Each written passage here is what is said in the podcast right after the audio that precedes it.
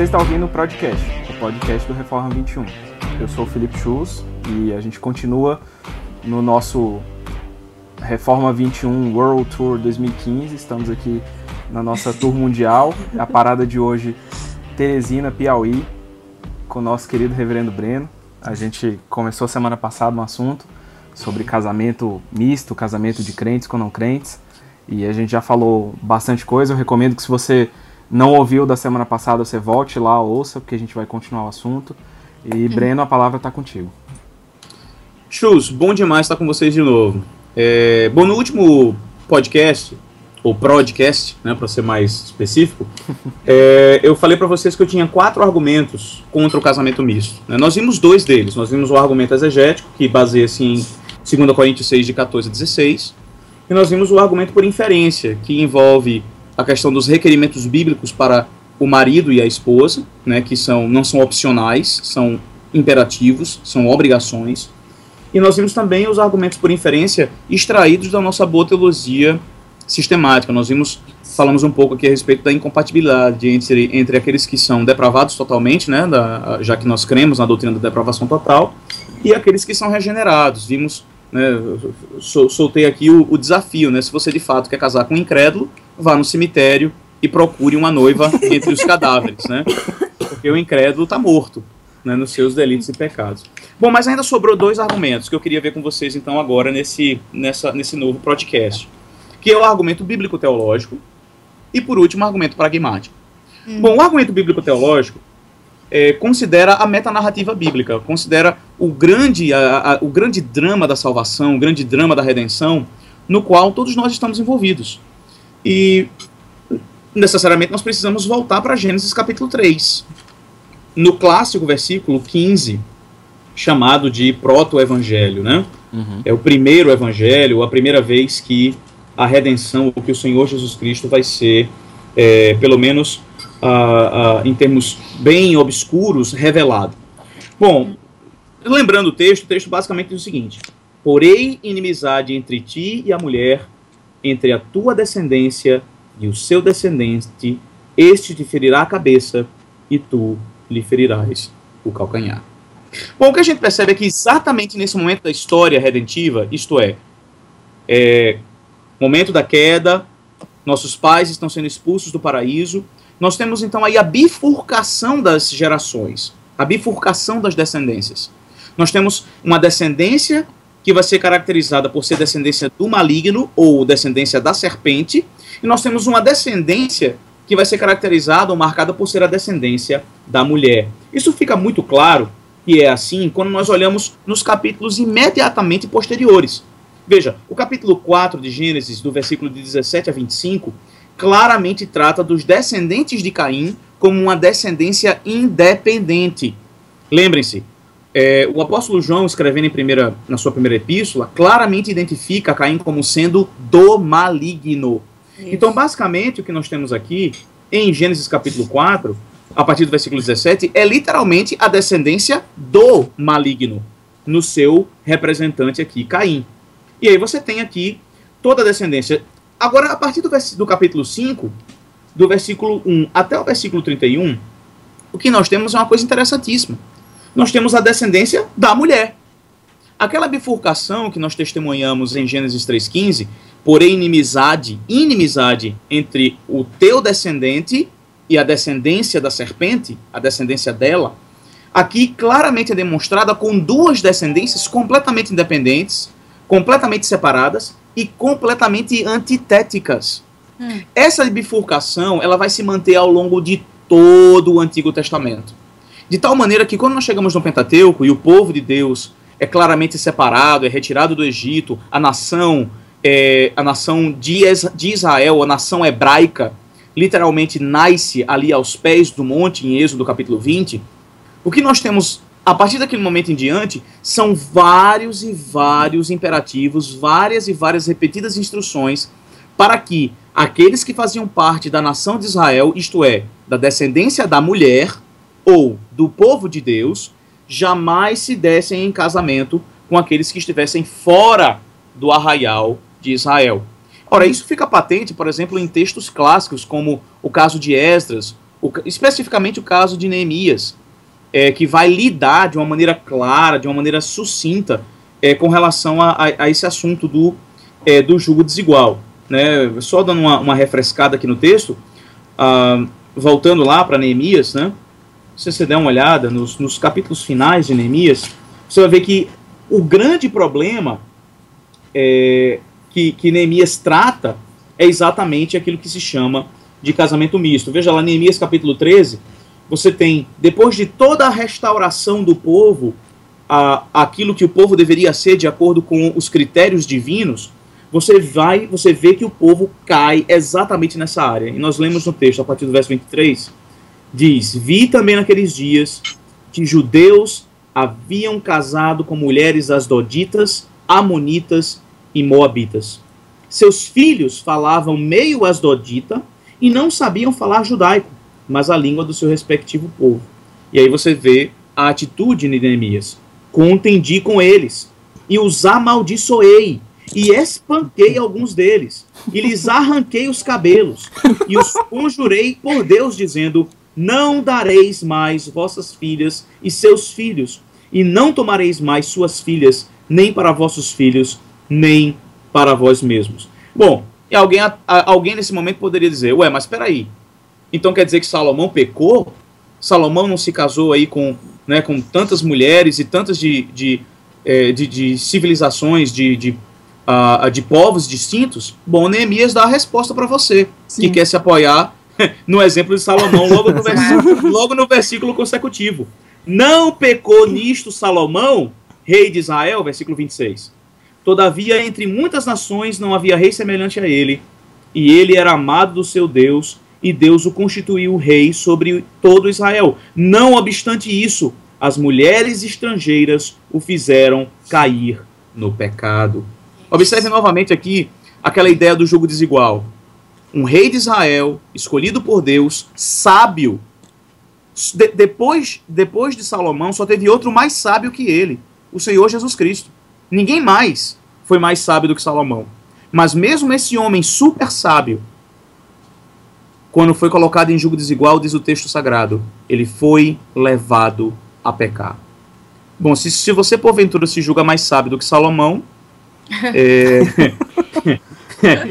tal, tal, talvez você tenha uma chance no casamento de julgo desigual. É. Né? mas, é mas se você for, no mínimo, né, sensato, você vai realmente chegar à conclusão de que você não é tão sábio quanto Salomão. Esse é... ponto é interessante porque eu acho que, que combate aquele argumento. A gente brinca com esse termo, né? Mas combate aquele argumento do, do namoro missionário, do casamento missionário, hum, né? do namoro evangelístico, que, que assim, a gente brinca com isso, mas tem gente que, que uma vez que, que tá num relacionamento assim e é confrontado, a pessoa fala, ah, mas é uma oportunidade de evangelizar, mas. Ou mesmo falar, ah, eu comecei, comecei a namorar com essa menina pensando mesmo que ela tá se aproximando, ela demonstrou interesse, então é, é uma oportunidade de levar o evangelho. E, e se nem Salomão, como você falou, talvez o, o, o, o ser humano que não era divino, mais inteligente, mais sábio que, que já passou pela Terra foi imune a isso. Que dirá você. Que dirá nós. Né? Que dirá nós. engraçado, Chus, você trazer isso para a mesa, porque veja que coisa engraçada. Quer dizer que eu evangelizo, eu, eu, eh, veja, eu evangelizo me associando com o ímpio? Ué, será que evangelismo não é exatamente o contrário? Não é eu me afastar do ímpio e mostrar para ele que somente se ele vier para Cristo eu posso ter união com ele? Veja, não é exatamente isso que a gente faz na ceia do Senhor? Na ceia do Senhor, nós barramos aqueles que não são do Senhor. Aqueles que não estão casados com Cristo não podem participar da ceia. Nós os excluímos. Nós os colocamos para fora. Nós não nos associamos com eles. Quer dizer, e aí a gente vai pegar exatamente o oposto da filosofia, o oposto do princípio da ceia e aplicar o relacionamento como ferramenta evangelística? Não. Se você quer evangelizar um homem, um garoto ou uma garota que você porventura se namorou, se mantenha afastado dela. Diga, na verdade, de repente você pode até fazer uma declaração, né, de amor, dizer, olha, eu estou apaixonado por você, mas eu amo mais a Cristo do que você. E para que eu possa me relacionar com você, você precisa vir a Cristo. Você precisa se arrepender dos seus pecados. Você precisa se chegar àquele que pode salvar você do inferno de fogo que lhe aguarda hoje. Percebe? É, se o objetivo Legal. é evangelismo, né? Se, se, se, o argumento que a gente vai utilizar é, não, eu quero evangelizar, então se afaste dele. Se é afaste é dela. Interessante que tem uma roupa de piedade, essa ideia, mas em Êxodo 34 é, é, chama essa mistura de prostituição, né? É um termo muito forte para essas situações. E você simplesmente ignora Salmo 1, né? Que fala: Bem-aventurado o homem que não anda no conselho dos ímpios, não se detém no caminho dos pecadores, nem se assenta na roda dos escarnecedores. Quanto mais tem uma relação íntima com uma pessoa que não é crente.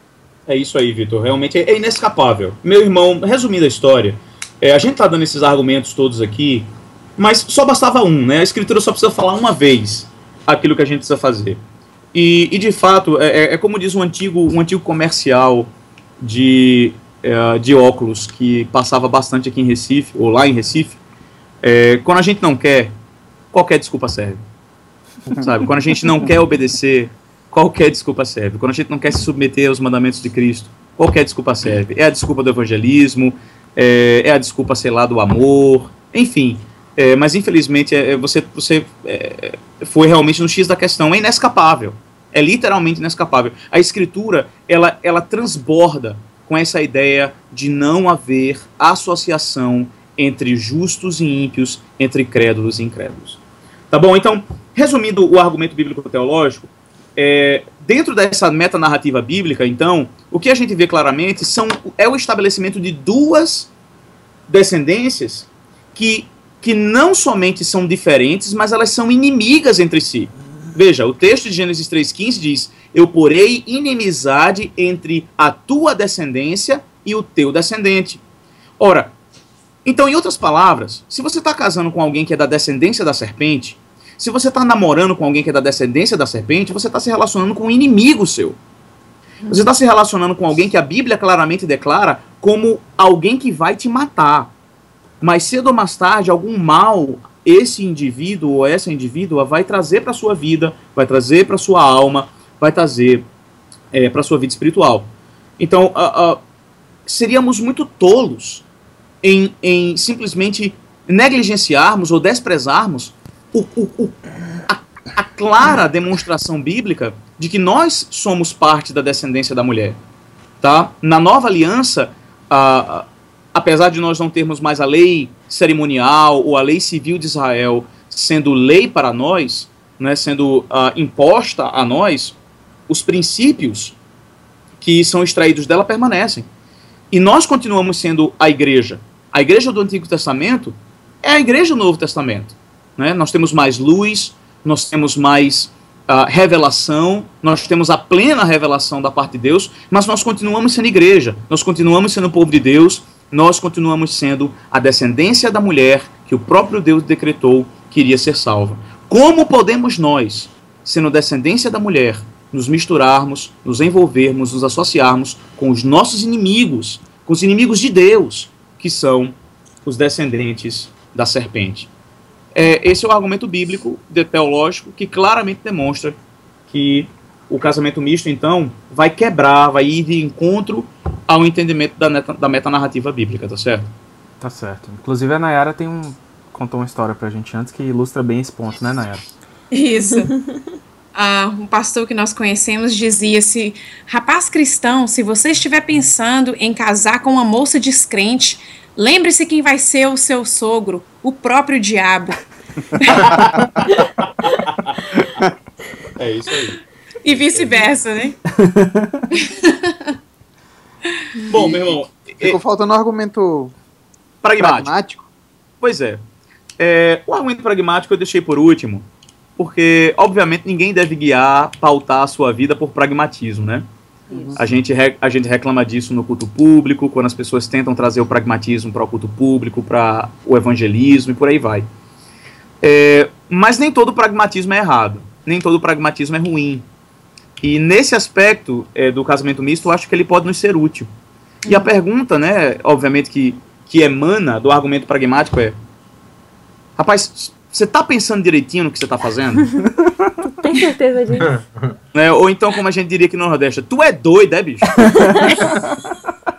Pensa bem. Olhe, olhe para esses, olhe esses matrimônios. sabe, na, na, minha, na igreja que eu ajudo a pastorear, junto com o pastor Rodrigo Broto, é, nós temos várias senhoras que, infelizmente, é, abraçaram casamentos mistos no passado. E há uns três domingos atrás, é, eu lembro de uma delas se levantando numa escola dominical para falar a respeito é, da amargura que ela experimenta, das dificuldades que ela experimenta, a, as diferenças de visão, as diferenças de objetivo, as diferenças de valores e como isso agora estava impactando na educação das suas filhas. Hum. E, e, jovem crente, tá? Você jovem moça, jovem rapaz que escuta esse podcast, é isso que você quer mesmo para sua vida? Você de fato quer abraçar votos matrimoniais com alguém que vai ser um peso para você pelo resto da sua vida? Alguém que vai influenciar o seu filho ou a sua filha para longe do seu Senhor para sempre? Alguém que não vai pastorear os seus filhos, no caso de um rapaz, alguém que não vai ser uma auxiliadora idônea para você no caso de uma moça. É exatamente isso que você quer? Será que não basta os exaustivos exemplos de casamentos que deram errado? E obviamente que o outro lado, né, vai tentar é, vai, vai tentar se apoiar. Deram, Exa exatamente. Ah, mas depois se converteu e olha isso. Exatamente, exatamente. E, e, infelizmente essa é uma, é uma, é uma mera exceção. Né? Se a gente fosse aqui, né, mais uma vez utilizando pragmatismo, se a gente fosse levantar aqui pesquisas e tentar traçar uma porcentagem é, de casamentos, de uniões matrimoniais que iniciaram com o cônjuge descrente e que terminaram com ele crente, é, eu certamente eu penso que a gente não chegaria a, a uma boa margem. É e... só a margem de divórcio que ia aparecer Exatamente. Do casamento misto ainda... já ia ser maior do que a de casamentos que o, o cônjuge se converteu. Certamente, certamente e que sim. E ainda que desse certo no final, não deixou de ser uma desobediência. É, exatamente, Nayara. É, você chegou, você tocou no ponto, no ponto fulcral desse argumento pragmático, né? Ponto fulcral. É, gostou, gostou, gostou? Deixa eu abrir o Google aqui pra eu ver o que, que é isso. É onde você coloca a, a alavanca, assim você coloca ali no. É o cantinho. fulcral. Aprendi a palavra nova. Tô brincando. Gabriel, ó, como, como, como, se diz por aqui também, vão se operar, meu Ó, não, falando sério. É, a Nayara tocou num ponto extraordinário. É, eu, eu, ia falar de um outro aspecto, que é a questão da, da, da dor, né, da, da, dificuldade. Cara, você não sabe se isso vai acontecer, se há possibilidade disso acontecer, tu não tem a menor ideia de quando isso vai acontecer. Imagina o período de dor, de frustração, de problemas é. É, que você vai enfrentar até que de fato isso aconteça, se é que vai acontecer. E por último, como Nayara bem claramente colocou, independente se isso vai acontecer ou não, todos os outros argumentos demonstram que engajar em um, um casamento misto é uma declaração de guerra aos padrões de Deus. É uma demonstração veemente de rebeldia, de desobediência contra aquele que matou o seu próprio filho na cruz do Calvário para salvar você do inferno que você merecia. Uau. São palavras duríssimas e dá muito a, a, a pensar muito a pensar. E como você disse, você quer realmente fazer isso, o preço é alto, altíssimo. Eu fico imaginando assim, ah, no meu casamento, eu Bob, a gente pensa, os nossos pensamentos são bem semelhantes em relação a quase tudo, a criação de filhos. Somos bem parecidos mesmo.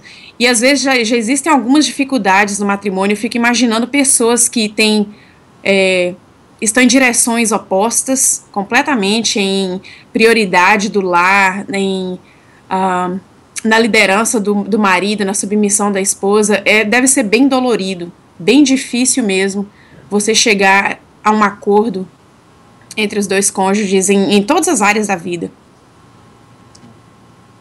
Ô Breno, é, eu acho que o que a gente conversou até aqui já é suficiente para qualquer pessoa que esteja pretendendo manter um namoro misto, pensar de novo e voltar atrás.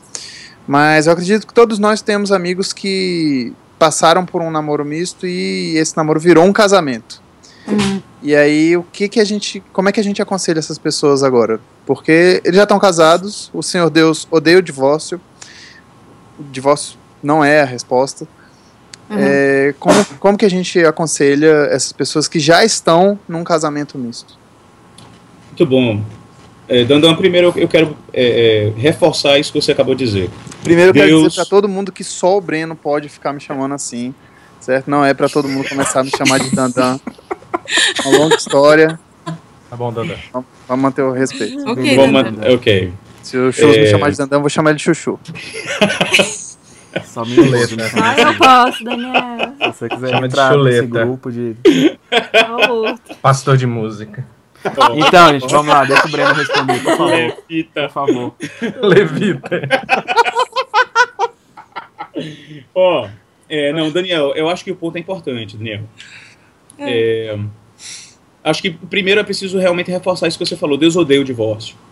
O divórcio não é solução, mesmo é, uma vez sendo contraídos, tendo contraído a- a- os seus votos matrimoniais com um incrédulo, né, com, com alguém que está fora da aliança do Senhor.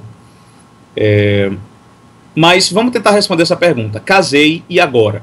Eu acho que o primeiro passo chama-se arrependimento Hum. é necessário que o indivíduo que agora se encontra nesse relacionamento, me casei e agora, agora arrependa-se. Vista panos de saco, coloque a sua boca no pó e confesse o seu pecado ao Senhor. Confesse genuinamente que você foi rebelde contra Ele. Reconheça genuinamente que você pisou, tripudiou em cima dos mandamentos que o Senhor Deus claramente estabeleceu para sua vida. E clame a Ele que de fato, pelo sangue de Cristo na cruz do Calvário, que perdoou, né, que lá conquistou perdão para você, se você de fato repousa em Cristo, clame por esse perdão. Reconheça o seu pecado diante do Senhor e arrependa-se dele. Confesse-o e arrependa-se. Acho que esse é o primeiro passo. Agora, o segundo passo, eh, eu poderia dividir, subdividir em dois aspectos específicos. O primeiro é o primeiro passo, né, o primeiro subpasso do passo seria ore. Agora você vai precisar engajar numa vida de oração extremamente ah, pesada, extremamente enfática. No que diz respeito, eu acho que a duas áreas específicas. Primeiro, é no seu sustento, para que o Senhor Deus sustente você espiritualmente, para que Ele livre você das setas do maligno. E segundo, para que Ele amoleça e converta o coração do seu cônjuge. Você vai precisar de fato estar com seus joelhos no chão agora, rogando ao Senhor que, apesar do seu pecado, apesar de você merecer ficar naquele relacionamento até que um de vocês né, a- a- volte ao pó, que o Senhor Deus seja misericordioso, lhe estenda a graça, lhe estenda a misericórdia e traga ao seu cônjuge a conversão. E o terceiro passo, ou diria o, o segundo passo do, é, do- da segunda coisa que você precisa fazer, é pregue o evangelho. Pregue o evangelho para o seu cônjuge. Mostre para ele quem de fato ele é. Mostre para ele, segundo as escrituras, que ele está morto nos seus delitos e pecados. Mostre para ele a- necessidade desesperada que ele tem do Senhor Jesus Cristo. E de que você, uma vez ah, ah, sendo uma mulher crente ou um homem crente, você vai poder demonstrar genuinamente para o seu cônjuge ímpio o que é alguém que está debaixo do senhorio do Senhor Jesus Cristo. O seu testemunho de vida certamente vai, vai, vai servir como uma ferramenta evangelística fenomenal, mas nada, absolutamente nada, é substitutivo para a pregação da palavra. Então você precisa de fato, junto com as suas orações, viver o evangelho na sua casa e pregar o evangelho para o seu cônjuge. Falar para ele a respeito de Cristo, falar para ele a respeito do seu estado natural, falar para ele a respeito da inimizade que existe entre ele e Deus, falar para ele do inferno que vai separar vocês por toda a eternidade. Falar para ele de que se de fato esse cônjuge ama você, ele certamente vai amar você ao ponto de desejar estar com você no mesmo céu onde você vai estar. E para que isso aconteça, ele precisa se dobrar aos joelhos do Senhor desse céu, o Senhor Jesus Cristo. Então, basicamente, eu diria essas três coisas. Você precisa de fato se arrepender, você precisa de fato orar e rogar ao Senhor que lhe sustente e que converta o seu cônjuge, e você precisa pregar, pregar desesperadamente o Evangelho. Pregar, como dizia né, um dos grandes pregadores do passado. Pregar como um homem morto, uma mulher morta, para alguém que está morto também. Excelente. É legal, acho que Acho que agora não tem nem mais o que falar. novamente ficou todo mundo sem saber o que falar aqui depois dessa. O Speechless. novamente 25 minutos aí de, de muita coisa para refletir, muita coisa para pensar. Se você está nessa situação, se você pensa em entrar nessa situação, ou conhece pessoas também que, que, que- que estão visando um relacionamento misto ou já estão, é, eu acho que tem bastante coisa aí para conversar, para refletir. E, e eu acho que é isso. É, Breno, muito obrigado pela, pela sua disposição de estar aqui com a gente hoje e por essas palavras e, e espero que a gente tenha a oportunidade de gravar mais vezes. Amém, amém. Obrigado a vocês, uh, Chus, Daniel, Nayara, Victor, Mari. Muito bom estar com vocês. É, que Deus os abençoe e que Deus os mantenha sempre fiéis. né? E que o Senhor, de fato, utilize esse, essa ferramenta aí para edificar o seu povo e para trazer pecadores ao arrependimento. Né? Amém. Isso. Amém. Obrigadão. Com essa a gente se despede, pessoal. Aquele abraço. Tchau, tchau. Tchauzinho.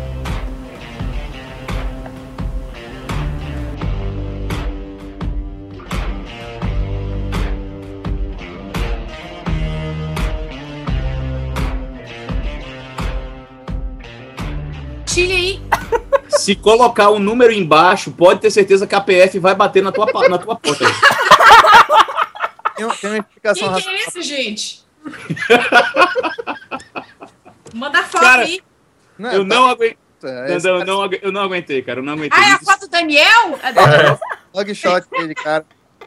Ô, Breno, eu, eu uso o Skype no trabalho, saca? Aí, se eu colocar uma foto que é muito amigável, o pessoal fica achando que pode me chamar o tempo todo, que Ah, tem O que botar um negócio achar que você é amigável, Devo- né? Tem que botar um negócio feio, então mesmo. botar um negócio feio mesmo.